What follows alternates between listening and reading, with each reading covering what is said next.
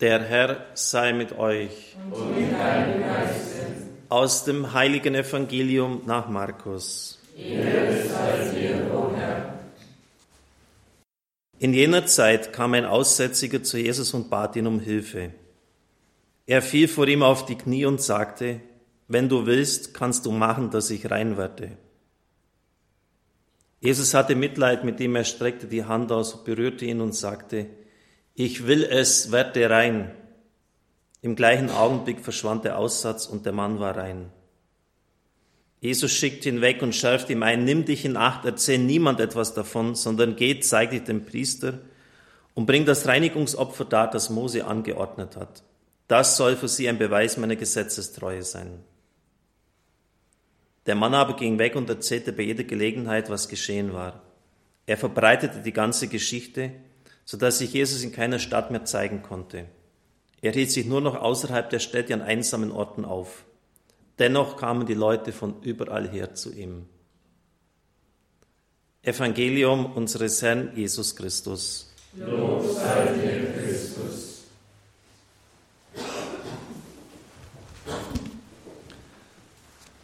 Liebe Brüder und Schwestern im Herrn, es gibt einzelne Evangelien wie das vom verlorenen Sohn, die alles in sich enthalten. Man spricht deshalb vom Evangelium im Evangelium.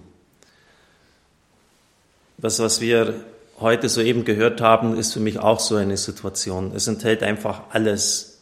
Es enthält die Gottheit Jesu Christi, der sich auf nichts und niemand zu berufen braucht, der einfach sagt, ich will es, sei rein, das ist göttlich befehlendes Ich, das keinen Aufschub duldet und sogleich passiert, was er will. Es erinnert mich an den Schöpfungsmorgen, Gott sprach und es ward. Wenn die Apostel jemand heilen, Sie können das nachlesen der Apostelgeschichte, geschieht es immer im Namen Jesu. Und auch wir sind gut beraten, wenn wir über Menschen beten, es immer im Namen des Herrn zu tun. Denn wenn wir das aus eigener Kraft tun wollen, wird nichts dabei herauskommen. Dem entspricht dann auch das Verhalten dieses Mannes. Er fällt vor ihm auf die Knie, proskynese, kniefälliges Anbeten. Das gleiche Wort wie bei den Sterndeutern aus dem Osten, die ihre Gaben darbrichten und dem Kind gehuldigt haben, vor dem niederfielen. Immer wieder auch dieses Wort, die Geste der Anbetung. Die Geste dessen, der vor dem Sieger niederfällt, die Geste des Sklaven vor dem Herrn.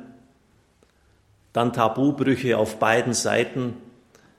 Wer einen Aussätzigen berührt hat, wurde kultisch unrein, musste sich selber zunächst einmal wieder reinigen, um am Kult wieder teilnehmen zu können. Außerdem die Kontaminationsgefahr. Das hat ja durchaus auch Sinn gehabt, diese Leute nicht zu berühren. Aussatz war hoch ansteckend. Da hat man ein ganzes Dorf ausrotten können, wenn man da nicht vorsichtig war und sie nicht zurückgehalten hat. Aber wie soll der, der die Reinheit selber ist, unrein werden können durch irgendetwas Menschliches? Und er durchbricht sozusagen diese Mauer, er berührt ihn, er streckte die Hand aus. Das wird ja eigens gesagt, weil es etwas Besonderes ist. Er berührt ihn. Wieder eine Geste der Zärtlichkeit. Und er sagt, ich will es, werde rein. Auch der Aussätzige begeht einen Tabubruch. Er begeht etwas, worauf die Todesstrafe steht. Er nähert sich dem Herrn. Und aus dem Umfeld des Evangeliums kann man ablesen, dass die anderen sich davon gemacht haben, als sie diesen Zombie gesehen haben. Er nähert sich dem Herrn. Normalerweise müssen sie in der Ferne stehen bleiben und ausrufen unrein. Sie haben auch so ein Glöckchen immer bei sich, dass die Gesunden schon von weitem warnt vor ihnen. Eine erstaunliche Geschichte. Ja, um Erstaunen geht es wirklich im Evangelium des heutigen Tages. Zumal, wenn wir uns ein bisschen vor Augen halten, wie der Aussatz diesen Menschen zugerichtet hat. Vor kurzem durfte ich einmal bei jemand, der das Leben Jesus sehen durfte, das nachlesen, wie der Aussatz den Mann hergerichtet hat. Da waren nur noch ein paar Haare auf dem Kopf, die Haut ganz gelblich, alles voller Narben und Krusten, Hände und Füße wie so wie, wie Pferdehufe, schreibt sie ein bestialischer Gestank, der von diesem Mann ausgegangen ist. Gelbliche Haut, die Lippen, die Nase, das ganze Gesicht angefressen, Ohren nur noch ansatzmäßig da. Alles mit Narben und eitrigen Wunden bedeckt. Das ist Aussatz, liebe Brüder und Schwestern im Herrn. Die Leute verfallen wirklich bei lebendigem Leib und es gab einfach kein Heilmittel dagegen. Deshalb hat man sie aussetzen müssen, ausgesondert. Wenn man das einfach bedenkt, wie der, ich sage jetzt mal so drauf war, so ein lebendiger Zombie, ist sein Verhalten noch umso staunlicher. Nicht nur in seinem Tun, dass er sich dem Herrn nähert, es wagt, auch in seinen Worten. Wenn Sie in einer solchen Lage wie der wären, dann würden Sie Ihre Bitte wahrscheinlich anders vortragen. Jetzt hilf mir doch endlich mal, mach doch, sieh doch, wie es mir geht und so, lieber Gott, warum denn, warum lässt du das zu? Tu doch was. Ist das der Wille Gottes? Schau was, wie ich beieinander bin. Und er sagt, wenn du es willst, dann mach mich rein. Er belässt es dem Herrn. Das ist noch eigentlich erstaunlicher als sein Verhalten. Wenn du willst, kannst du machen, dass ich rein werde. Er macht Gott keine Vorschriften. Er stellt es ihm anheim, ganz demütig. Erstaunlich. Erstaunlich auch, dann aufs Gesamt gesehen, wir sind jetzt ja im Markusjahr, im, Entschuldigung, im Matthäusjahr, aber wir haben jetzt die, zu Beginn des Kirchenjahres immer die Markuslesungen, das Verhalten der Leute von Kapharnaum. Im Sommer des letzten Jahres durfte ich in Tapka sein, einige Wochen. Kapharnaum ist zu Fuß 60, 50 Minuten davon entfernt, ist heute ja, so gut wie gar nicht mehr da.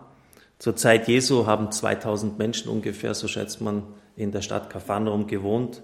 Zwei Kilometer lang hat es sich am See Genezareth entlang gestreckt und ist 100 Meter tief ins Land hineingegangen. Heute steht nur noch die Synagoge von Kapharnaum oder deren Ruinen und das Haus des Petrus, über dem eine Kirche gebaut ist. Die Archäologie hat hier noch ein reiches Betätigungsfeld. Es ist so gut wie gar nichts von Kapharnaum ausgegraben worden. Und irgendwie ist es trostlos. Im Sommer eine glühende, sengende Hitze. Wir haben die Franziskaner, die die Kustodie im Heiligen Land wahrnehmen, richtig leid getan, nicht nur hier, sondern auch auf Tabor. Wenn da um 4 Uhr nachmittags die Tore sich schließen, ist einfach, entschuldigen Sie den Ausdruck, tote Hose. Da ist, da ist nichts mehr los. Und weit und breit kein anderer Mensch mehr. Da muss man schon sehr kontemplativ eingestellt sein um mit dieser Situation fertig zu werden und nicht dann einfach nur sechs Stunden dann vor dem Fernseher zu verbringen. Aber das ist eine andere Geschichte. Es erinnert auf jeden Fall an den Weheruf des Herrn, weil Kapharnaum so viele Wunder gesehen hat wie Bethsaida und Chorazin. Meinst du, du wirst in den Himmel hinaufgehoben werden? Du wirst in die Unterwelt hinabgeschleudert werden. Ich durfte dann auch mit einer italienischen Gruppe den Gottesdienst äh, über dem Haus des Simon Petrus feiern. Und das sind so überlebensgroße Reliefs in Holz von den Wundern Jesu dargestellt. Und im Kapharnaum ist ja da wirklich viel passiert. Der Hauptmann von Kapharnaum und sein Knecht, der gelähmt ist, der geheilt wird. Die Tochter des Synagogenvorstehers Jairus, die geheilt wird, die tot war, eine Totenauferweckung hat in dieser Stadt sich ereignet. Der Gelähmte, der mit Seilen durch das abgedeckte Dach heruntergelassen wird, dessen Sünden vergeben werden. Die Schwiegermutter des Simon Petrus, die von Fieber geheilt wird. Die blutflüssige Frau, die seit zwölf Jahren an Blutungen leidet und nicht davon geheilt wird, sie berührt in Kapharnaum den Herrn. Der Dämonisierte in der Synagoge von Kapharnaum, gleich am Anfang des Wirkens Jesu. Zwei Blinde, die kommen, ein Stummer, ein Aussätziger. Und dazu noch die ganzen Sammelberichte, die berichtet werden, dass viele Kranke und Leidende zu ihm kamen. Jakobus, Johannes, Petrus, Andreas, sie kamen alle aus Kapharnaum und Bethsaida, also ganz in der Nähe von diesem Ort. Matthäus am Zoll, die Zollstätte wird vermutet ganz in der Nähe von Tapka, also fünf und es waren, aus, es waren gerade die führenden Apostel, sind alle aus dieser Stadt und deren Umgebung gekommen. Keine andere Stadt dieser Welt, behaupte ich mal, hat je solche Wunder und Zeichen gesehen. Und dennoch sind sie nicht zum Glauben gekommen. Das ist doch wirklich auch erstaunlich. Hat Sie das nie verwundert, wenn Sie das einfach mal so Revue passieren lassen, was da alles abgegangen ist, was dort passiert ist, sogar Tote, die auferstanden sind? Was muss denn noch geschehen, damit die Menschen aufwachen? Es erinnert mich an die Zeit der Wüstenwanderung. Dort heißt es ja auch, dass Gott mit erhobenem Arm und mit Kraft und Macht und unter Zeichen und Wunder diese Riten herausgeführt hat. Und trotzdem war es eine einzige Geschichte des Meckerns und des Aufbegehrens und nicht Glaubens. Vor einiger Zeit ist in Amerika und dann später auch in Deutschland ein Bestseller erschienen von William Paul Young, Die Hütte, dann sein zweites Buch, Der Weg. Und in einem dieser Bücher, ich hatte jetzt nicht die Zeit, gestern Abend noch beide durch, nochmals durchzupflügen und durchzulesen, äh, wird berichtet, dass Gott mit dem Hauptakteur sprach. Und er hat dann jemand ein Zeichen gegeben, dass er umkehren sollte. Und dann sagte Gott zu ihm, das war jetzt ein Zeichen. Er hat es nicht verstanden. Ich werde ihm noch 46 weitere geben. Da habe ich gedacht, das gibt's doch nicht. 46 Zeichen braucht er noch, bis der Kerl mal kapiert, was lang geht. Ja, wenn Sie jetzt mal so zurückschauen, ich denke es durchaus auch an meine eigene Biografie, ähm, wenn Unglück über Sie hereinbricht oder körperliche Beeinträchtigungen in größerem Ausmaß Sie heimsuchen, wie oft hat Ihr Körper Ihnen Warnsignale geschickt? Wie oft? Wie oft hat er Ihnen angezeigt, Junge, du musst das anders machen? Wie oft habe ich zum Beispiel bestimmte Bibelworte bei mir gezogen. Kein Soldat, der in den Krieg zieht, lässt sich in Alltagsgeschäfte verwickeln, sonst ist sein Feldherr nicht mit ihm zufrieden. Ich habe immer gesagt, lieber Gott, was willst du mir denn damit sagen? Aber einfach so diese Frage gestellt, sich aber mich dann nicht weiter damit beschäftigt. Im Rückblick weiß ich natürlich, was er damit sagen wollte.